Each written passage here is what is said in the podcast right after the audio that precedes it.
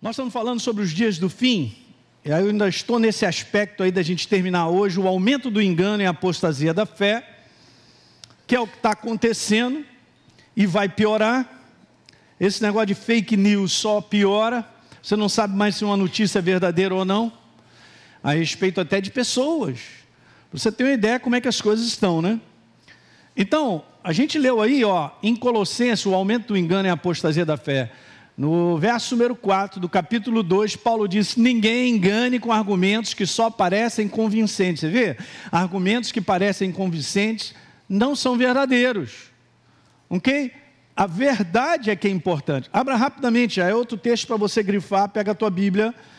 Mateus capítulo 22, no verso 16. Está escrito assim: no meio do verso, mestre, falando para Jesus: Sabemos que és verdadeiro e que você ensina o caminho de Deus de qualquer maneira, diga aleluia. Bom, tá todo mundo prestando atenção, eu gostei. Ô oh, Jesus, não vou mais pegar minha igreja. Sabemos que és verdadeiro e que ensina o caminho de Deus de acordo com a verdade, não é o que o homem tem a dizer. Verdade está aqui, ó. Demais.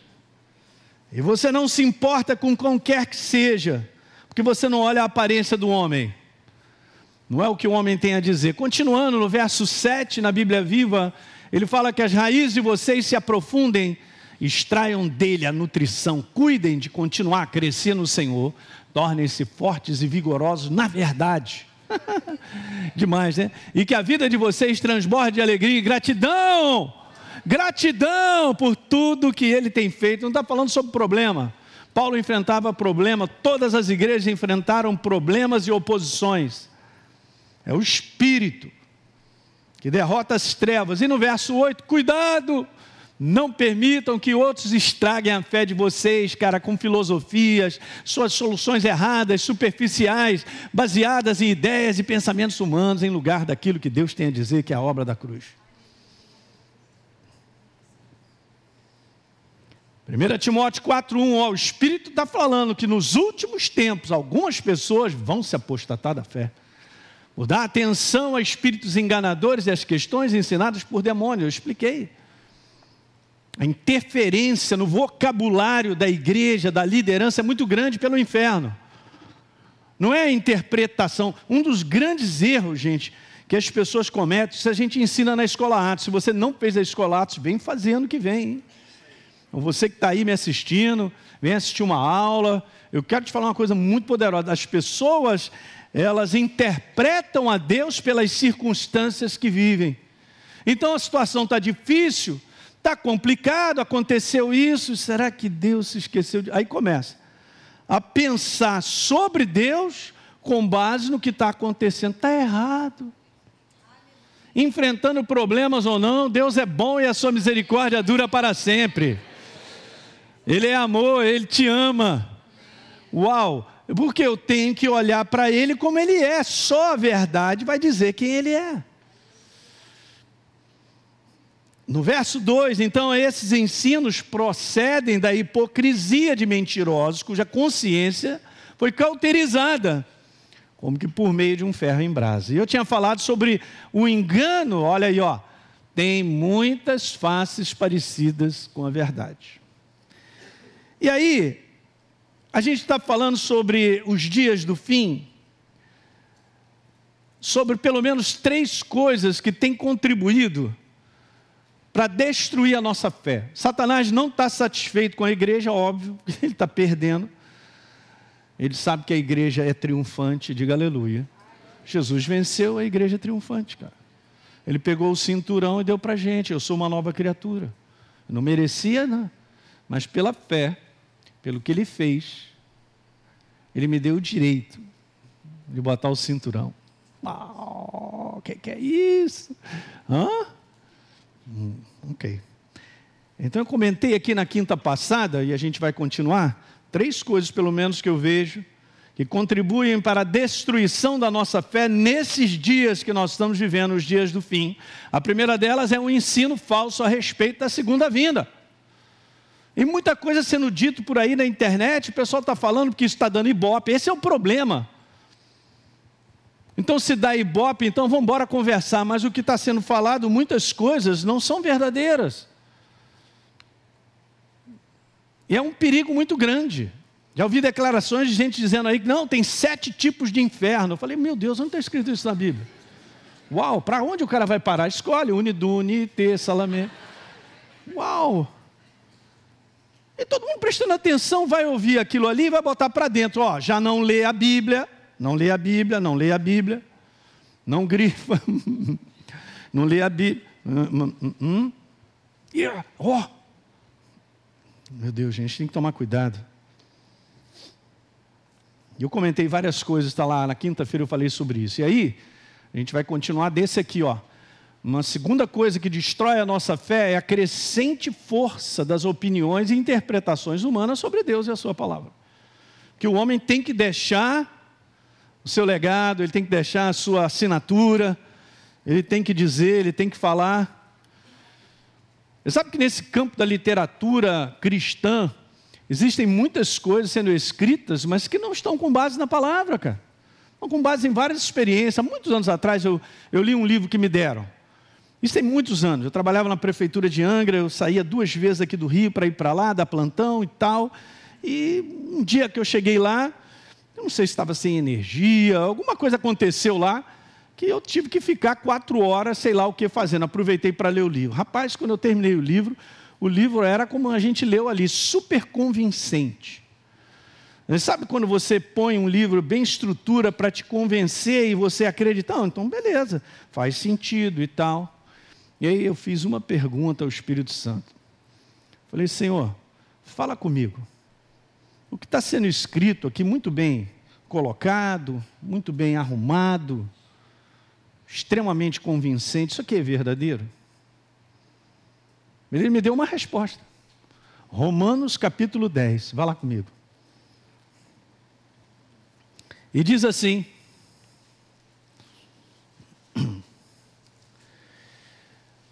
Só quero te dar esse detalhe porque que ele me respondeu em Romanos capítulo 10, no verso número 10. Porque o livro, o livro falava sobre cura divina. E o livro estava tão bem estruturado para dizer que talvez sim, não, pode ser que não, pode ser que sim, de acordo com a vontade de Deus e tal. Então arrumou algo para dizer: pode, pode acontecer, pode não acontecer e tal. E aquilo foi colocado de uma maneira tão legal que era muito convincente. Aí falei: Senhor, eu quero a tua palavra sobre isso aí. Um, um verso super fantástico, cara. Aí ele me falou, quando eu li esse verso, gente, quero falar para você, e pum, caiu uma ficha para dizer assim: aquilo lá é o convencimento humano, não a verdade. Uau! Então é o seguinte: está escrito assim: se com a tua boca confessar a Jesus como Senhor e Salvador, no verso 9: se com a tua boca confessar a Jesus como Senhor, e em teu coração creres que Deus o ressuscitou dentre os mortos, o que, que vai acontecer? Então, beleza, dois mais dois dão? Pode dar diferente? Não, beleza. Então eu confessei com a minha boca que Ele é Senhor e Salvador. É verdade isso? Tá legal. Só que Isaías 53 também é verdadeiro e diz: certamente Ele tomou sobre si as nossas enfermidades e as nossas dores levou sobre si. E pelas suas pisaduras eu não serei curado, eu fui sarado. Aí o Espírito Santo me mandou: se você confessar com a tua boca e você crer no teu coração que Ele te curou, você será curado. Na hora, peguei o livro, sabe o que eu fiz com o livro? Naquela mesma noite, não devolvi para a pessoa, rasguei, joguei na lixeira lá do. O que legal, a pessoa nunca me pediu de volta o livro. É de Deus, hein? Fala, é de Deus. Ah, beleza. Agora, se eu tenho que convencer as pessoas que não é bem assim, é um lugar muito perigoso, gente. Então vamos embora continuar. Então, ser confrontado.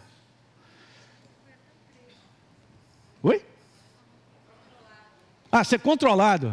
É, preste atenção.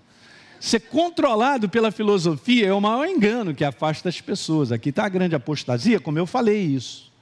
O grande engano, eu vou passando.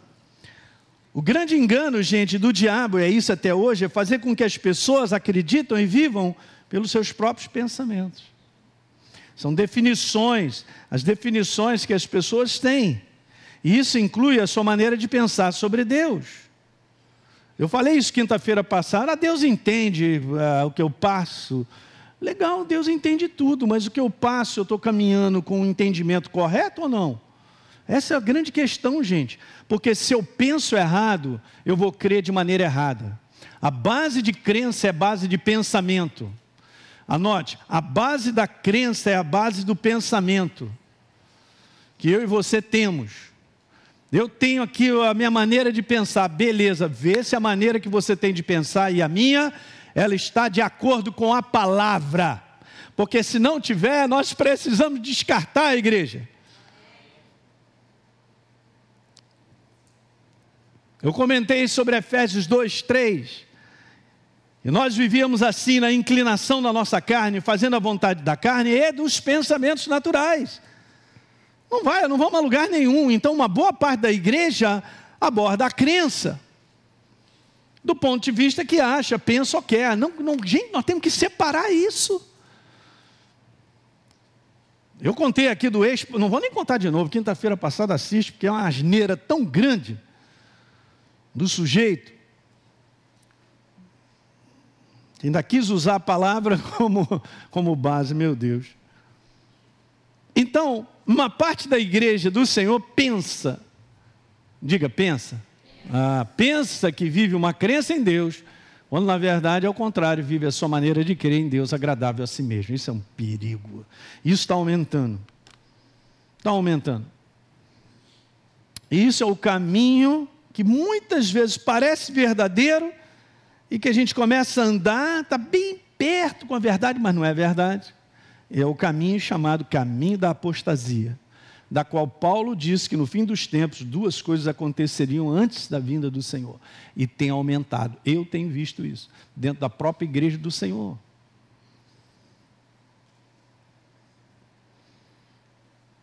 Quantas pessoas começaram bem animadas, cara, com fogo ardendo no coração, e hoje, passaram-se os anos, já estão pensando tão diferente que já estão tão afastadas de Deus e não sabem. Sabiam disso? Você conhece, eu também conheço. Pessoas, cadê? Eu tinha colocado isso, e isso aqui é importante: o inferno está quebrando a força de ser igreja como coletivo. Ok? O que nós estamos fazendo aqui, nós somos um corpo. Nós precisamos nos congregar, porque Deus instituiu isso, a congregação. Sabia que a palavra eclésia, em si, ela não significa igreja? A palavra eclésia significa congregação. É a congregação dos santos. É a igreja. Mas não é a igreja, é a congregação. Então eu não posso dizer que eu sou eclésia sozinho, sem estar com o pastorzão, a esposa e tal, a Deise e tal. Não posso. Agora eu posso dizer que nós somos eclésia aqui nessa noite, meio da congregação. Os, os grupos pequenos que nós fazemos nos lares, participando, servindo ao corpo de Cristo. Mas sozinho é perigoso. Como coletivo. Então o inferno está quebrando essa força do coletivo, validando e incentivando os crentes a viverem desigrejados porque eles estão decepcionados, eles se decepcionam com pessoas. Será que a gente sabe trabalhar com decepção? Decepção é um sentimento ou é uma escolha? Não responde rápido, pensa. Porque se eu levar para o sentimento, eu vou ser derrotado. Mas se eu tomar uma decisão certa, a decepção perde na minha vida. Você entendeu isso que eu falei agora? Hum, legal. É isso. Está feliz? Pastor, eu não estou, eu sou, né, Deise? Aleluia. Então, hoje aumenta dentro da igreja essa maneira de abordar a verdade. As pessoas, como eu já contei isso, na escola Atos a gente fala, as pessoas estão lendo aquilo que creem, mas elas não querem crer no que leem, então a, a palavra acaba se reduzindo a algumas páginas, cara. Não, isso aqui não, não, não, não, nem não. Ué, eu só tenho marcado. Quantos aí, eu vou fazer essa pergunta de costa. Quantos aí antigamente tinha aquelas, aquelas caixinha de promessa. Nunca puxou uma que estava escrito assim, foi e se enforcou. Ah, versículo bíblico, né? Não, né? E essa não foi boa, não, peraí. A Deise é a moda antiga, ela gosta de fazer assim para passar página. Alguém faz isso aí também, não? Tá vendo, Deise? Tem uma galera aí que faz também.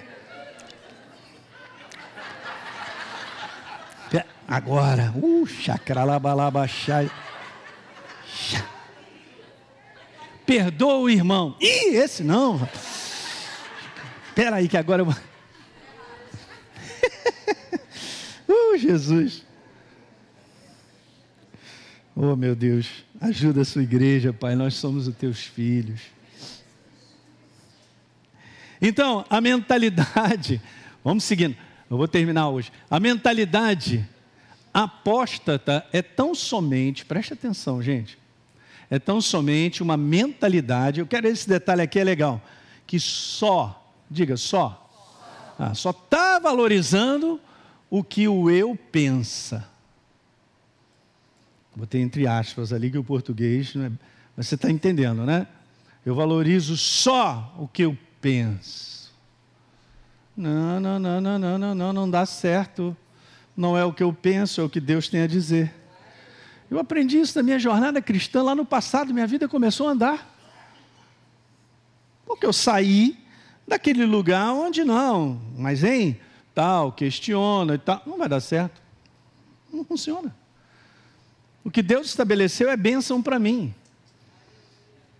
queira é, eu entenda isso ou não, é, é, é, se eu entendo ou não, é, é, se eu gosto ou não, o que ele disse, o que ele é, é bênção.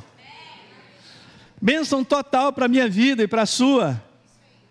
Então o apóstolo Paulo, ele diz em Atos 20, no verso 27, porque jamais deixei de anunciar tudo que Deus quer que vocês saibam. É completo. O pacote tem que ser completo, gente. Não pode ser partes que me agradam. Quem está vivo, diga aleluia comigo aí. Então, é, nós temos que cuidar disso. Não, não, não quero só a parte que me agrada. Isso aqui é importante. Jesus está dizendo isso. A palavra está falando sobre isso. Você ter uma ideia, o apóstolo Paulo, ele foi discursar a obra da cruz do Calvário para o governador Félix. Me lembro de Félix, sempre vou me lembrar, quando eu tinha 10 anos de idade, o goleiro da seleção brasileira, tricampeão México. Alguém lembra aí? Ninguém! Os velhinhos, por favor, levantem a mão aí, assistiram. Félix no gol. Bom, tudo bem. Então, governador Félix. Passados alguns dias, Félix veio com Drusila, sua mulher, que era judia mandou chamar Paulo e passou a ouvi-lo, ó, a respeito do quê? Da fé em Cristo Jesus. O apóstolo Paulo, gente, não foi falar só da cocadinha, da coisa parte hein, do famoso mamão papaya, não, é não? Beleza, não. Você vê, olha como é que ele coloca, ele discursa o negócio completo. Eu fiquei chocado lendo isso, falei, meu Deus, o apóstolo Paulo, é isso aí. Primeiro ele falou Primeira coisa que ele fala lá. Então Paulo começou a falar sobre a justiça, a obra da cruz do Calvário. Não, é não? E Deus o fez pecado por nós para que nele fôssemos feitos o quê? Substituição. Jesus morreu por nós na cruz do Calvário. Cara, isso é para todo que crê. Anima o sujeito. Uhul, manda ver, Paulo. Beleza. Paulo depois começa a falar do domínio próprio. Ele está falando sobre o fruto do Espírito. Uma vez que você se torna nova criatura, e eu também, faz parte do fruto do Espírito o domínio próprio. Uhul. Já começa a diminuir o uhul. E depois ele fala sobre o juízo que está por vir. Nesse momento, olha como está escrito, gente, é demais. Félix ficou o quê? Aham, uhum. amedrontado e diz: oh, seu Paulo, um momentinho, que eu tenho umas coisas para assinar. e depois, se eu tiver um tempo, eu te chamo. Olha lá, para agora você pode se retirar. Quando eu tiver uma oportunidade, te mandei chamar, vou te mandar chamar. Pelo menos não está registrado na Bíblia que chamou de novo. Porque Paulo não mandou só a parte boa, ele mandou todo o Evangelho. Ele falou sobre ser nova criatura, obra da cruz do Calvário é de graça, é para nós. Mas falou sobre a responsabilidade de viver a nova criatura. E falou o seguinte: no final, cara, você vai prestar contas.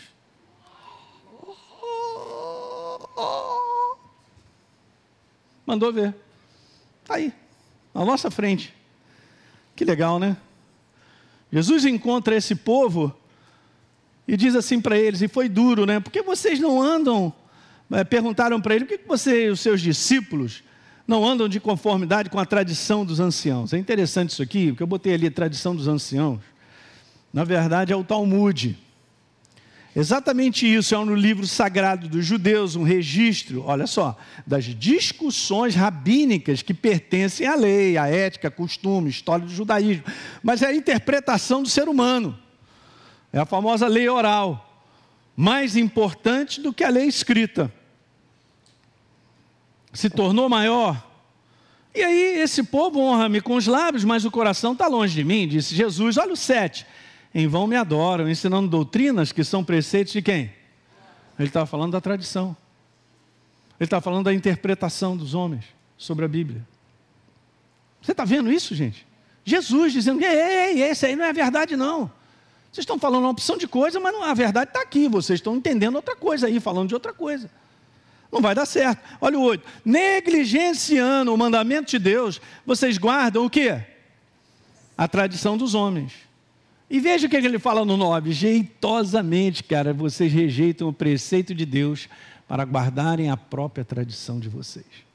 A própria tradição de vocês. É um perigo grande. Qualquer outro pensamento que não for o pensamento de Deus, não irá gerar vida, liberdade e verdadeira fé. É só isso. É assim mesmo. Jesus ensinava o caminho de Deus de acordo com a verdade. Terceira e última coisa que acaba sendo uma base para destruir a nossa fé no fim dos tempos, né, nos dias do fim, é essa aqui, ó. Então já falamos de duas, eu vou terminar hoje com essa palavra. OK? Destruição da nossa fé, pessoas fazendo escolhas e tomando, não estou falando o mundo não, tá gente? Estou falando da igreja. Nós estamos falando sobre o aumento do engano, que Jesus falou para os discípulos, que vai aumentar, muitos seriam enganados, e que a apostasia é da igreja. Beleza. Pessoas fazendo escolhas, povo de Deus, e tomando decisões com base unicamente em seus sentimentos, nas suas emoções. É o que mais acontece. O sistema do mundo é esse: o cara sentiu bem, ele faz, sentiu mal, ele faz, é, não sentiu nada, também não faz. E assim vai. Essa não é a base da nossa escolha.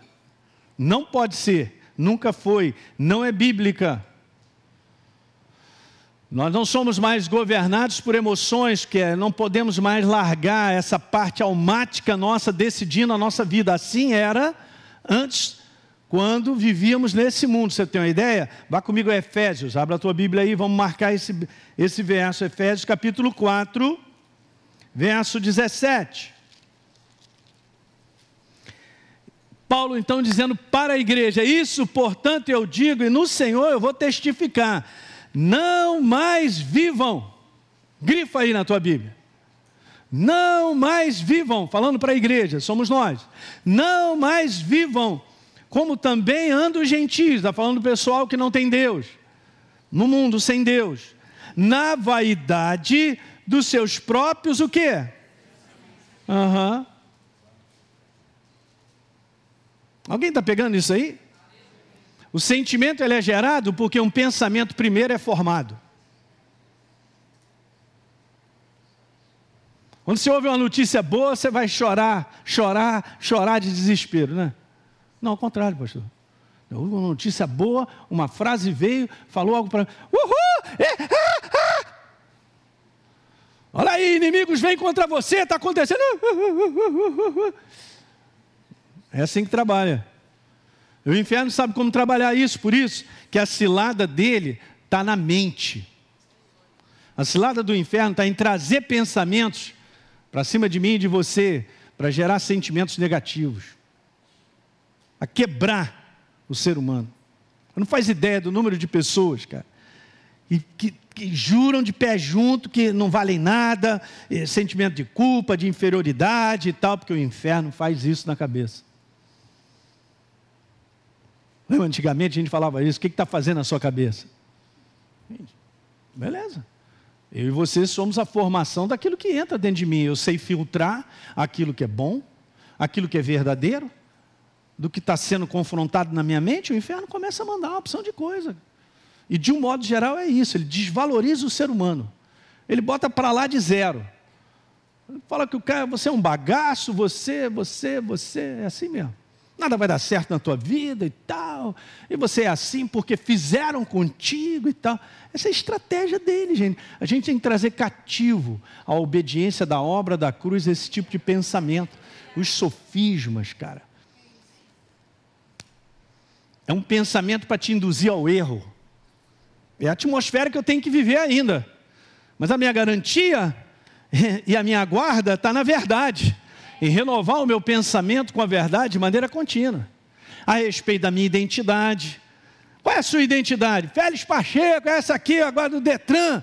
Não, meu filho, a tua identidade é do céu. Você tem que ter claridade da tua identidade. Você só terá claridade se renovar a tua mente e andar em comunhão com Deus. Se você anda em comunhão com Deus, você sabe quem você é, sabe quem teu paizão é. Uh, aleluia! Nossa, ele vai te dar muito beijo, beijo nele, beijo. Porque você sabe, porque sabe quem você é, não é o que está sendo dito na tua mente. Você não é feio, você é bonito, rapaz. Você não é um mal sucedido, você é bem sucedido em Cristo Jesus. Vamos separar as coisas. A minha natureza é vencedora. Mas eu enfrento problemas, como você também. Uau! Tem que aprender a fazer esse trabalho. Esse é o bom combate da fé. É o bom combate de pensamentos. A grande guerra espiritual, gente, é uma guerra de pensamentos. Não podemos deixar os demônios convencerem erradamente quem nós somos. E convencer que o meu problema é por causa dele, dela. Aí gera ódio, sentimentos errados dentro do coração das pessoas. É o que ele está fazendo, os filhos ficando contra os pais e os pais contra os filhos. Isso é demoníaco.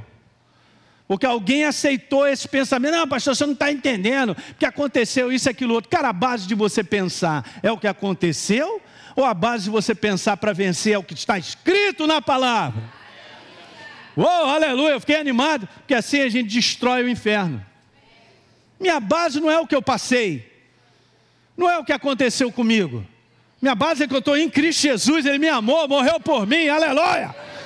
Eu sou dele, eu sou uma nova criatura, nascida em Cristo Jesus. Para caminhar com Ele, para andar com Ele e vencer sobre a face da terra.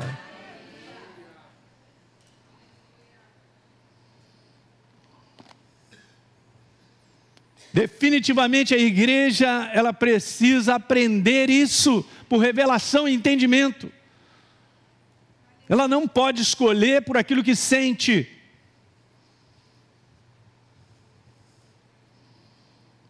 É, pastor, ela é lindona, olha o sentimento, meu Deus, só penso nela. O sentimento é uma coisa. Cara, tem, tem várias coisas envolvendo nisso aí, cara. Nossa jornada de escolha não pode ser de sentimento. Está tá pegando, né? Pessoas nascidas de novo, mas ainda governadas pela força da sua alma. Que não aprenderam. Eu quero te falar, a gente precisa aprender. Vem para a escola, cara, tem que aprender. Em várias coisas, você tem que entender a sua natureza. Sabe, o homem, ele, ele entende muita coisa lá de fora. Ele cria, ele tem a cabeça importante, tal, beleza, sabe de tudo e tal, bota para acontecer. Agora, quando se trata de si mesmo, o que acontece dentro, ele não sabe nada. Ele é derrotado por dentro. Você conhece pessoas que são super capacitadas, mas por dentro é uma derrota? E que aí querem construir a sua vida e não conseguem, mas são habilidosas. Hum? Tem talentos, habilidades tremendas, são até inteligentes pra caramba. Mas na prática, está é tá tudo embrulhado por dentro, está tão ruim que só toma, só toma decisões e escolhas erradas. Quem está vivo? Me dá mais five minutes, please. Quantos me dão mais cinco minutos aí? Beleza, 5, 10, 15, 20, 25, 30. Obrigado, tá? 35, obrigado. 40, obrigado. 45, aleluia. Eu gostei disso aí, legal. Eu vou perguntar domingo se a galera vai me dar cinco. É engraçadinho esse pastor Hélio. Confundem o homem interior, recriado em Deus, com o homem exterior, com seus anseios e desejos. Tem que aprender a separar, cara. Nem todo desejo, escuta o que eu quero te falar, presta atenção. Nem todo desejo que nasce dentro de você vem do céu. E aí a gente tem que tomar cuidado, porque eu vou fazer uma série aqui sobre a fábrica dos sonhos de Deus. Mas eu tenho que aprender a reconhecer o que é do céu verdadeiro e aquilo que é meu. Porque eu posso estar em oposições de caminhos diferentes. É o que mais acontece. É o povo de Deus querer tanto algo e desejar tanto, e Deus está falando, ah, cara, não é por aí. E Ele não vai me segurar. Sabia disso? Ele não segura. Adão e Eva fizeram a escolha errada, ele não segurou. Mas aí é o segredo da igreja, aprender a separar o que é humano daquilo que é verdadeiro.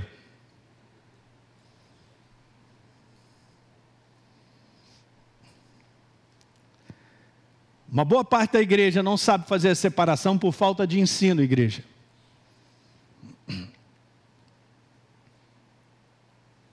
Eu quero fazer essa pergunta, a gente ir terminando.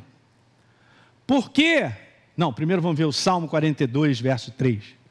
Está escrito aí: As minhas lágrimas, diz o salmista, têm sido o meu alimento dia e noite.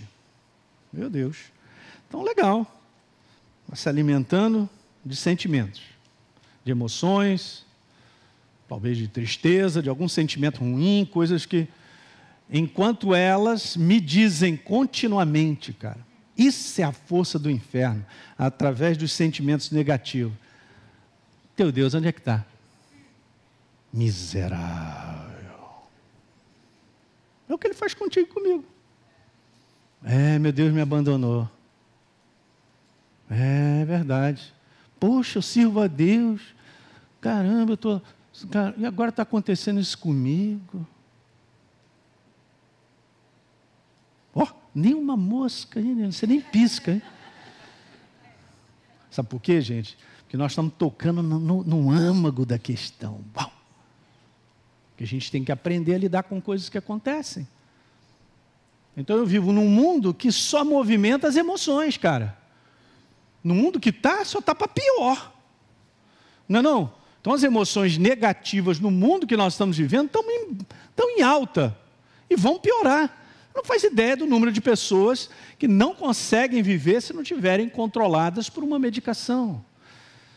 Ok, gente, é legal, porque ajuda a pessoa a ficar ali e tal, mas ela precisa de Jesus, o Rei da Glória, na veia. Precisa encontrar com Jesus e caminhar com Ele, cara, que isso tudo vai embora. Isso está invadindo a igreja do Senhor, porque está vivendo da mesma maneira. Eu não vivo num mundo é, é sem esperança, eu estou no reino de Deus. Eu estou nele, em Cristo Jesus, nós já chegamos. Ele cuida de nós. Você vai ver o número de providências e de Deus e favor na tua vida por mínimos detalhes. Eu estava contando para os pastores uma que eu passei agora. É demais não reconhecer que Ele está ali, me protegendo, guardando, providenciando. Uau! Você tem saúde, chegou até aqui.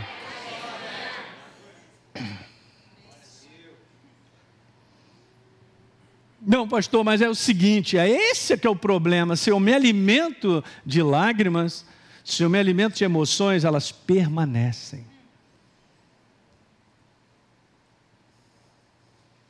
Se eu quero eternizar um problema, é só colocar o foco sobre o problema e deixar ele conversar comigo todo dia.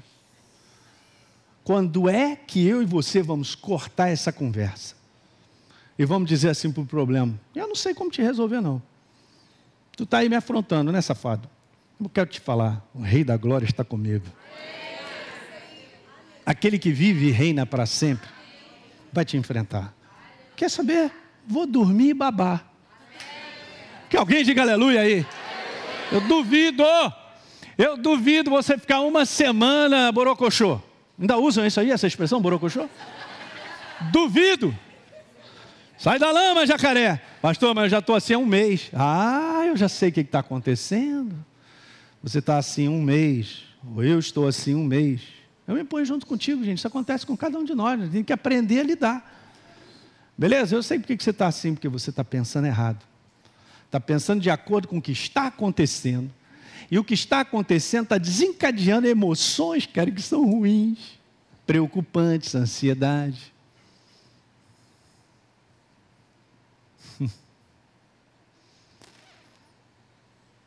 Jesus nos chamou para reinar em vida.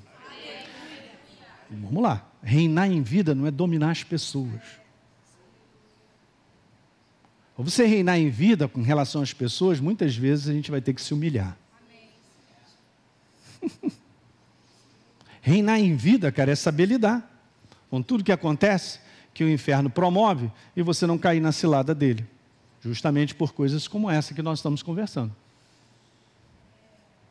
ser dominado pelas emoções ao ponto de decidir escolher pelas emoções. Está errado.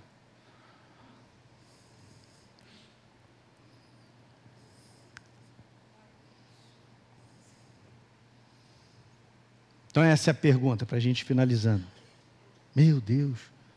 Ok. Por que a verdade que é a palavra de Deus nos dias do fim incomoda tanto o homem?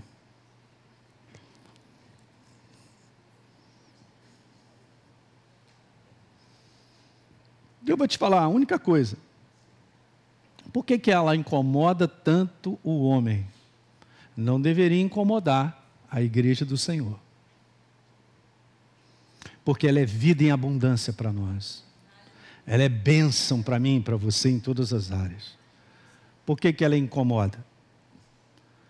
Porque ela confronta a maneira errada do homem viver, tão somente voltada para a sua vontade.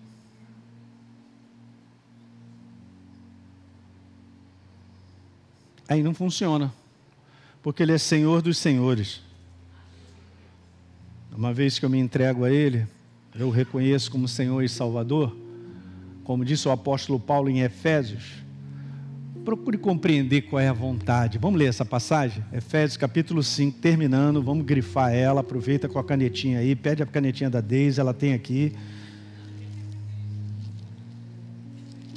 Depois devolve. Vamos ler a partir do verso 14. Desperta, ó tu que dormes. Quem está dormindo, diga aleluia. Eloana disse amém. Então, ele está falando sobre dormir. Ele está falando, gente, sobre não reconhecer, né? É um sono, um sono perigoso, de falta de sensibilidade e reconhecimento Desperta você que dorme, levanta de entre os mortos e Cristo iluminará. Ele está falando para a igreja, não está dando uma palavra para o mundo, não. Verso 15, vai anotando, grifando. Portanto, veja prudentemente ali em como você vive, não como nécio, cara, e sim como o quê? Sábio. Verso 16, remindo o tempo, porque os dias são o quê? Nossa! Verso 17, por essa razão, não se torne insensato, mas procure compreender qual a vontade do Senhor. Vontade do Senhor é a sua palavra. Básico. Básico do básico. Pastor onde eu acho a vontade de Deus para a minha vida? Na Bíblia? É o que ela tem a dizer. Amém, queridos? Bom, dias do fim, eu falei sobre esse conteúdo. Tem outras coisas que eu quero falar contigo. Vamos ver, vou estar orando sobre isso aí, se eu volto a trazer mais uma série aí de algumas coisas falando sobre os dias do fim. Tá bom?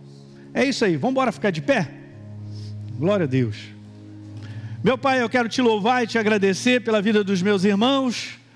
Obrigado por sermos igreja do Senhor sobre a face da terra, o teu corpo, Pai, com legitimidade para viver, com legitimidade, Senhor, para fazer a tua vontade. Pai, em nome de Jesus, muito obrigado pela obra da cruz do Calvário, por sermos novas criaturas em Cristo Jesus, te servindo através dos talentos, dos dons de quem nós somos, ajudando outras pessoas a saírem das trevas e virem para a maravilhosa luz, que é Jesus, o Rei da Glória. Obrigado por essa noite poder compartilhar com os meus irmãos a tua palavra, o poder vivo da tua palavra. Abençoa a família dos meus irmãos aqui presentes.